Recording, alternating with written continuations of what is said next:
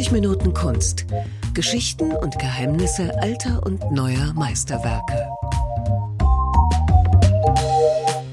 Hallo und herzlich willkommen zum Podcast über Kunst. Mein Name ist Jens Trocher und ich bin zu Gast bei Kunstvermittler Gerold Jahn. Hallo. Hallo, guten Tag. Wir haben uns heute ein Bild vorgenommen mit einer Besonderheit und zwar, es wurde von zwei Malern gemalt. Es heißt ähm, oder es ist eine Venus und gemalt wurde sie von Giorgione und Tizian. Stimmt das? Ja, das ist richtig. Von Giorgione und Tizian, dem großen Georg, wie man den Namen Giorgione übersetzen könnte. Dann fangen wir mal mit einer Bildbeschreibung an. Wenn eine Venus dargestellt wurde, dann, ja, dann stellen wir uns erstmal vor, es ist bestimmt eine nackte Frau. Ja, das ist die Göttin der Liebe und der Schönheit, der Begierde. Ähm, diese Liebesgöttin ist hier in unserem Bild, das macht es so besonders, erstmals weltweit als ein sehr großes Bild, als ein Akt dargestellt worden. Wir sprechen ja in der Kunst von einem Akt und ähm, ist insofern also schon revolutionär zu nennen, denn das hatte sich bis dato keiner, jedenfalls nicht in diesem Stile, gewagt, eine ausgestreckt liegende, friedlich schlummernde Venus darzustellen. Dieses Bild ist ja das Vorbild für hunderte andere Bilder geworden, kann man sagen. Du hast es schon erwähnt, es ist nicht so besonders klein. Es ist schon ein, ein recht großes Bild. Ja, um die Maße kurz einmal zu sagen, also 108,5 Zentimeter äh, in der Höhe und äh, 175 Zentimeter in der Breite, also etwas breiter als hoch. Man sieht eine wirklich schöne junge Frau ähm, in der Landschaft liegen. Welchen Hintergrund hat so ein Bild? Meinst du jetzt mit dem Hintergrund die Landschaft, was dort dargestellt ist, oder im übertragenen Sinne? Also ich denke, der Hintergrund, wenn du es im übertragenen Sinne meinst, ist, dass der Mensch in der Renaissancezeit ähm, in der Kunst sich selber darstellt. Es kommt also auf, dass der Künstler auch stolz seinen Namen mit auf dieses Bild bringt, eine Signatur, dass wir konkret wissen heutzutage nicht der Meister von Flemal und so weiter, sondern eben einen Namen und dass die Schönheit unseres menschlichen Körpers oder auch beim Porträt die Schönheit des Gesichtes oder auch eben die realistische Darstellung des Gesichtes im Mittelpunkt steht. Es geht hier bei unserem Bild natürlich um die berühmte Göttin aus der Antike, die man ja bei den Griechen Aphrodite nennt und bei den Römern Venus. Also das sind ja zwei Namen für dieselbe Figur.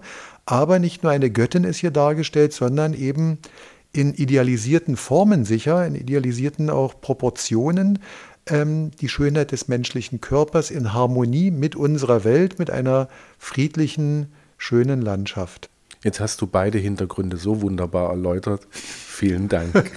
Das freut Nein, mich. Ich meinte natürlich auch die ähm, Darstellung der Venus. Ähm, jetzt liegt sie in einer Landschaft. War, ist das eine realistische Landschaft? Nein, das ist natürlich eine Fantasielandschaft, die so aber existieren könnte. Ja, und ähm, wenn ich mit meinen Gästen vor dem Bild stehe, dann setze ich hier direkt auch mal so die Hand ein und mache mit der Hand so einen Schwung, wenn man also das Bild aufruft äh, in der Kollektion der Kunstsammlung, dann kann man das vielleicht nachvollziehen. Der Schwung, dieser leichte Bogenschwung des Körpers der Venus setzt sich fort hinter ihr in der Landschaft und zwar eine sanfte, größere erste Welle, dann nach links herüber eine leichte Welle. Also lasst einfach mal die Augen so gleiten, dann wieder so ein bisschen nach rechts die Welle. Und so führt diese Bildgestaltung unserer Augen durch die Landschaft mit sanften, friedlichen Wellen, bis wir dann hinten am Horizont die Berge weit entfernt sehen. Toll. Das ist mir noch gar nicht so aufgefallen. Ich hatte eher von rechts unten so einen leichten Anstieg wahrgenommen. Das hast du sehr, sehr gut beschrieben. Das Besondere oder das Geheimnis dieses Bildes sind ja zwei Maler. Ja. Warum hat Tizian und Giorgione, ist das eine Koproduktion? Haben die sich abgewechselt? Wie ist das entstanden? Ja, die Geschichte ist sehr äh, interessant. Ähm, in der Literatur auch anderer Länder, zum Beispiel in der russischsprachigen Literatur, gibt es oftmals nur Tizian als Angabe. Das ist also insofern ungerecht, äh, dass Tizian gar nicht der Hauptautor ist, jedenfalls was man heute weiß oder vermutet, sondern Tizian schließlich nach dem viel zu frühen Tod seines Freundes Giorgione ähm, das Bild vollendet hatte. Ja, also Giorgione ist nur 32 oder 33 Jahre alt geworden. Er ist 1477 geboren in Castelfranco, daher sein Name. Ja, Zorzo übrigens in dem Dialekt seiner Region oder Zorzi, wir würden in Sachsen vielleicht sagen der Schorsch, ja, der, der Georg von Castelfranco, also Frankenburg, so könnte man auf Deutsch sagen, Giorgione da Castelfranco, ähm, ein begnadeter Maler, der allerdings heute in der ganz großen Liga dieser weltberühmten Namen doch nicht so bekannt ist. Also wir alle kennen, ich sag mal, Leonardo da Vinci, Michelangelo, Raphael. Den kennt auch jemand, der irgendwo aus einem Dorf in Amerika kommt oder in, in, in Japan oder so. Aber Giorgione ist leider nicht in dieser allerhöchsten Liga vom Bekanntheitsgrad bekannt. Das hat verschiedene Gründe. Er ist sehr früh gestorben, im Jahre 1510 an der Pest. Und deswegen, Giorgione hat das Bild äh, entworfen, entwickelt, kann man sagen, aber es nicht mehr fertigstellen können. Und sein Freund Tizian, dem ja beschieden war, viel, viel länger zu leben, vielleicht sogar 100 Jahre.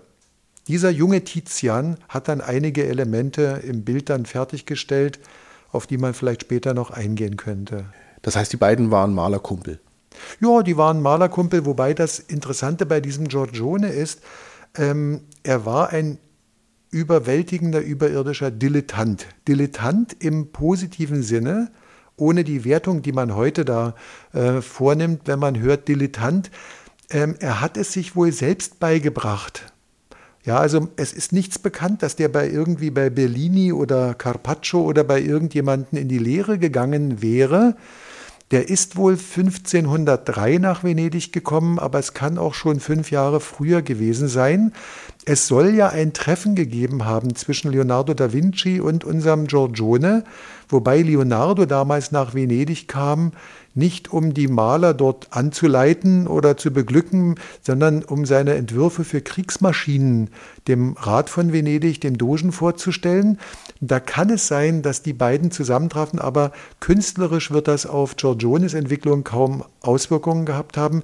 Jedenfalls, es liegt im Grauen, im, im, im Unklaren, wo Giorgione seine überirdischen Kenntnisse oder Fähigkeiten entwickelt hat. Und er hat keine eigene Werkstatt betrieben, der hatte keine Gehilfen, gar nichts.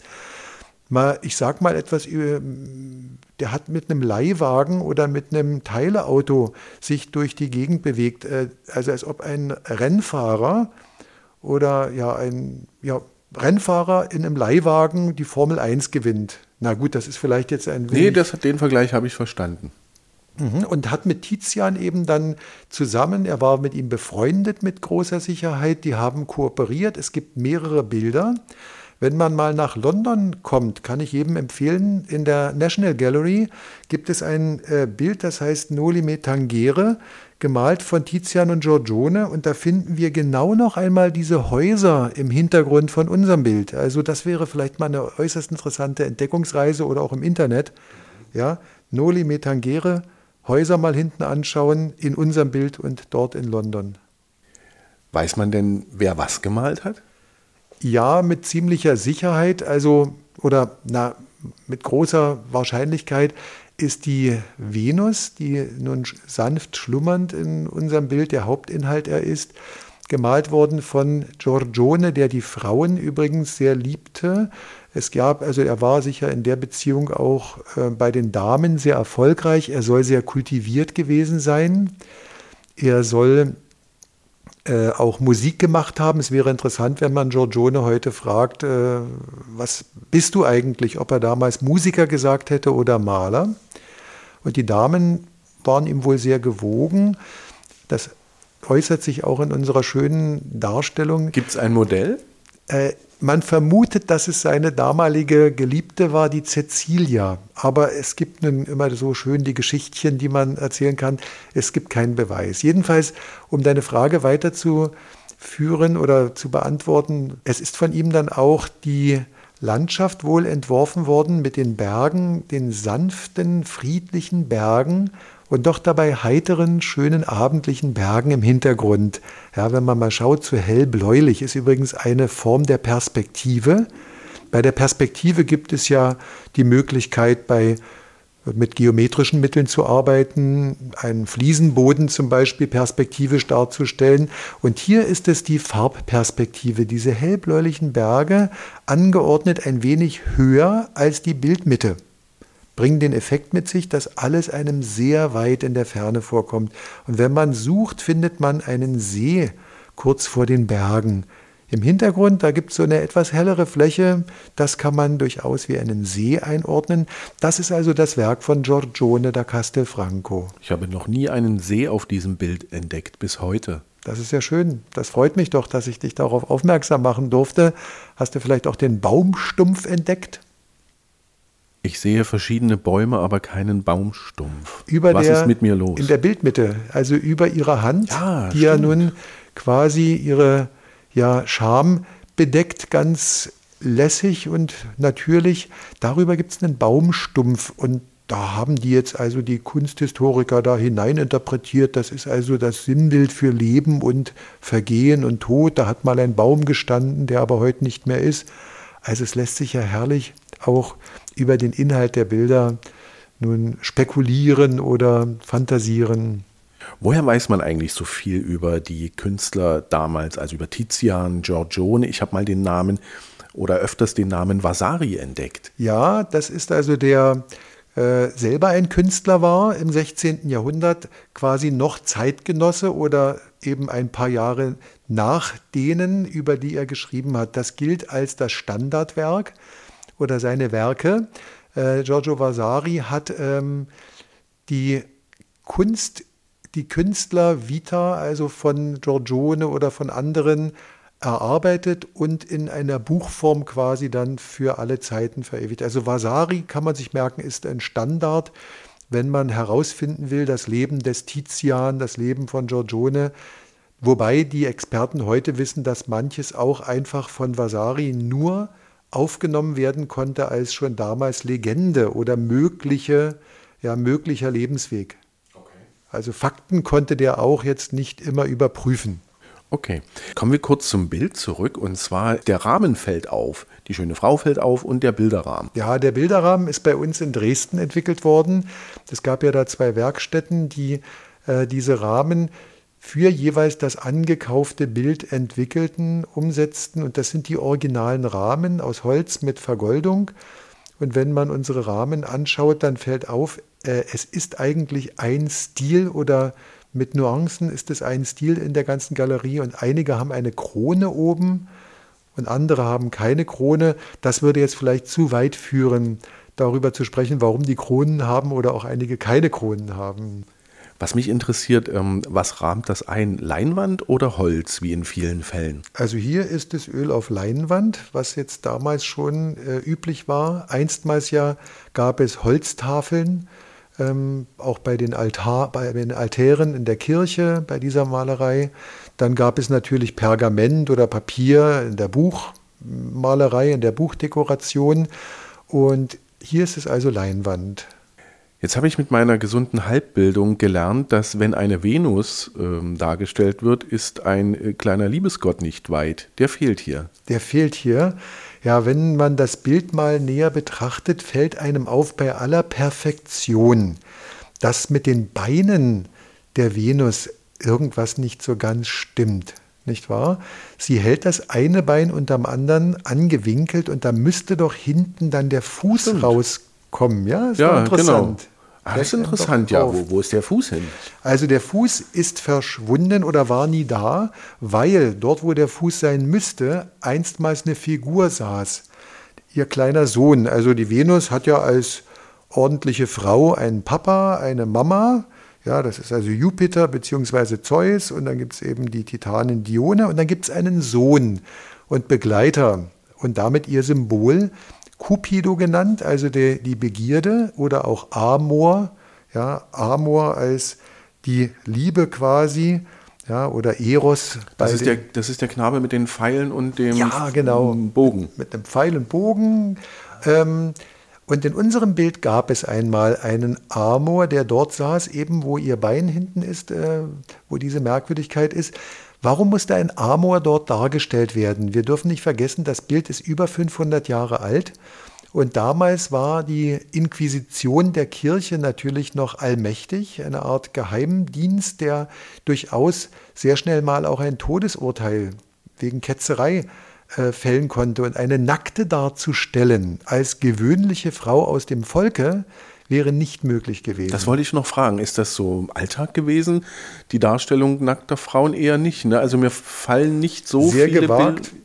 Ja, da fallen ja nicht viele Bilder ein eigentlich. Also wohlgemerkt, unseres ist ja das Vorbild für hunderte andere Bilder, auch von Tizian gemalte Bilder. Da findet man in der Ermitage und in London und so weiter. Selbst bei uns gibt es in Dresden von Hans Rottenhammer noch eine Etage höher aus dem 17. Jahrhundert eine schlummernde nackte Venus. Also wir nennen das einen Akt der auch heute nicht jedermanns Sache ist. Ich erinnere mich, dass ich vor Jahren mal eine Gruppe hatte von tschetschenischen Schülern oder Studenten, sehr angenehme Leute, aber der Dozent oder Lehrer hat mich vorher dann darauf aufmerksam gemacht, äh, bitte nicht diese nackte Dame dort mit einbeziehen. Äh, das passt bei uns nicht. Also islamische, islamisch geprägte Menschen haben natürlich mit der Nacktheit dann ein ganz großes Problem und das muss man akzeptieren, das muss man respektieren.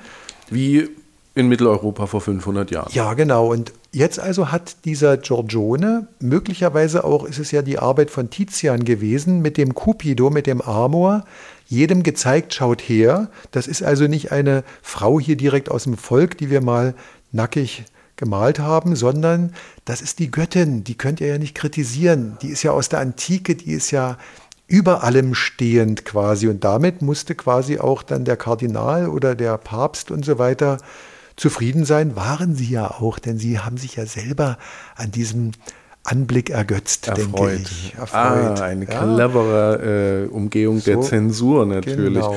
Und wohin ist der Cupido, der Amor, dann verschwunden?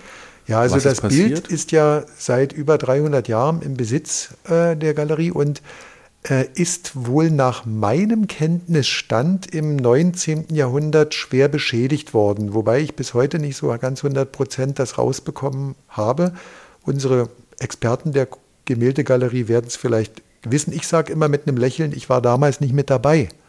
Deswegen uns wurde noch gesagt, das Bild ist wohl bei einem Transport sehr stark beschädigt worden oder bei einer Zwischenlagerung wohl äh, beschädigt worden und man sah sich gezwungen, das zu restaurieren. Und nach längeren Beratungen haben die damaligen Kunstexperten das letzte Wort gehabt und haben gesagt, wir brauchen keinen Amor mehr in aufgeklärten Zeiten im 19. Jahrhundert.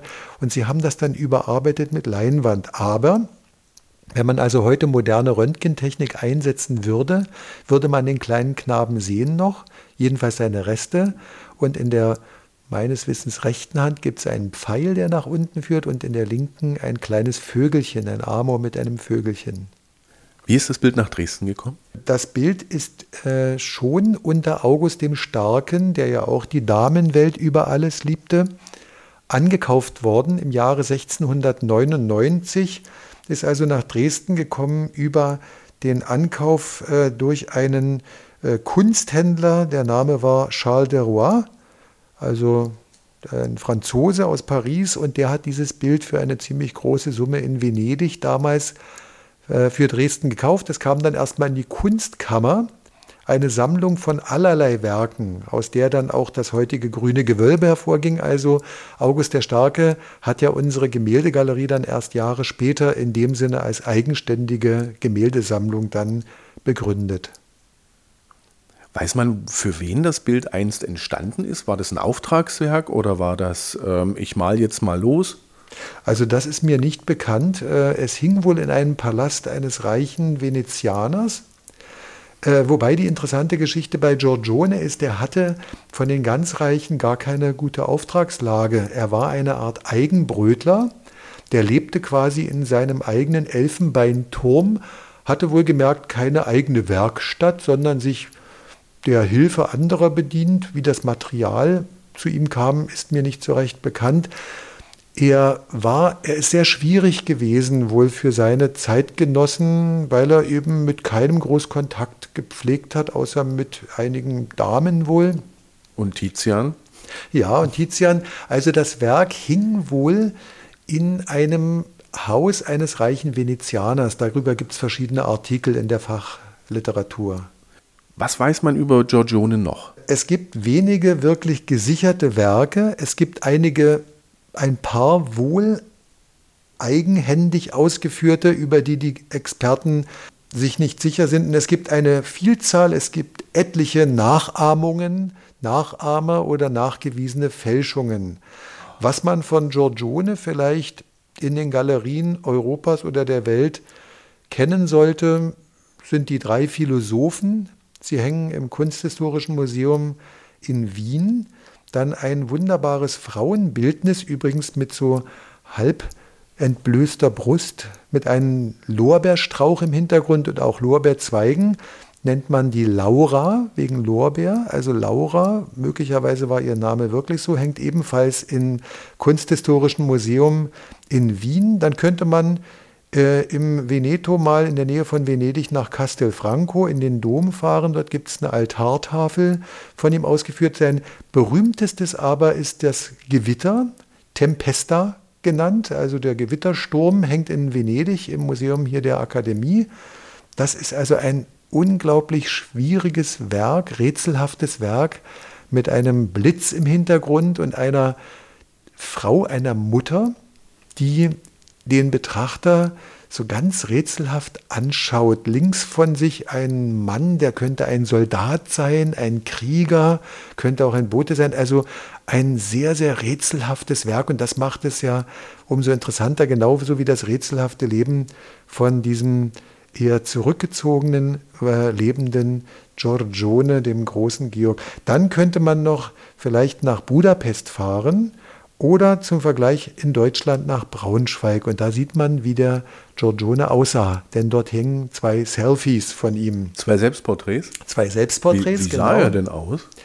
Ähm, er sah ordentlich hübsch aus. Äh, ja, wie sah er aus? Das ist eine schwierige Frage jetzt, die ich gar nicht so beantworten kann. So ein relativ dunkel gehaltenes Bild. Ähm, er war ein eher doch dunkler Typ, von den Augen her dunkel. Also einfach mal anschauen, dass ja Seb Müve City Museum, das Museum der guten oder schönen Künste und in Braunschweig äh, das Herzog Anton Ulrich Museum. Auf jeden Fall zu empfehlen. Dort könnte man anschauen, wie er selber aussah. Übrigens. Bei manchen, entschuldige, ja. bei manchen tut es einem leid, dass sie nicht so alt geworden sind, weil wenn man diese tollen Bilder dann sieht und dann denkt man nach, der arme Kerl mit 31 Jahren. Ja, also das ist wirklich eine Frage, was hat die Welt dadurch nicht bekommen, weil der arme Kerl eben als 32 oder 33-Jähriger gestorben ist an der Pest. Denn ich sage noch einmal, heute kennen alle Leonardo da Vinci und so weiter. Ein wenig ungerecht von der Weltgeschichte ist, dass dieser Giorgione nicht jedem eigentlich ein Begriff ist, denn er war der Revolutionär. Von ihm haben ungeheuer viele dann etwas gelernt. Er war, wir würden heute sagen, der Influencer eigentlich, und zwar mit einem wichtigen Wort, die Farbe, seine Farbbehandlung. Ja, ähm, Michelangelo übrigens, der hat sich ja ganz schön kritisch über andere erhoben und hat gesagt, ihr in Venedig, ihr könnt ja gar nicht richtig malen, ihr könnt das Disegno nicht, also die zeichnerische Form nicht. Nein, haben die gesagt. Also der Giorgione hat die Malerei Venedigs und damit Europas revolutioniert mit der Farbbehandlung. Er hat das eingeführt, was Leonardo da Vinci einstmals als Sfumato bezeichnet hat, also etwas Fumatore, also Rauchen, etwas ähm, sanfte Übergänge zwischen den Farben, ah. keine abgegrenzten scharfen Linien, sondern so ein bisschen rauchartig eine ganz eigene venezianische, liebliche, atmosphärische Malerei, vor allem zu sehen auch in diesem Gewitter, ja, Tempesta, und damit also eine atmosphärische äh, Schönheit dargestellt, eine gewisse friedliche Heiterkeit. Und die ist ja auch für unser Bild so. Und das nennt man die Maniera Moderna, auch bei diesem Vasari nachzulesen, also die moderne Manier. Er hat also auf eine sanfte Art ja, die Malerei revolutioniert. Und seine Venus war Vorbild für viele, viele andere. Ja, das Sagt stimmt. man Venusse? Venen könnte man, glaube ich, nicht sagen. In diesem Falle, da würden wir in medizinische Bereiche Um abschwenken. Gottes Willen, nicht also, bei, dieser, bei diesem schönen Bild. Venusse, eine sehr schöne Frage, Ja. sprachlich. Haben wir noch was vergessen? Nein, eigentlich nicht. Also ich habe heute sehr viel Schönes erzählen dürfen. Unergründlichkeit. Das stimmt, die Unergründlichkeit und vor allen Dingen auch die Frage, schläft sie oder schläft sie nicht? Sie schlummert. Das Sie ist nochmal sehr schön. schlummert. Das ist ein schöner Begriff. Ja, sie schläft nicht darüber. Übrigens gibt es auch ganze Abhandlungen, Nein. so halbe Bücher, ob die jetzt schläft oder nicht, ob sie schaut. Sie hat ja ihre Augen geschlossen.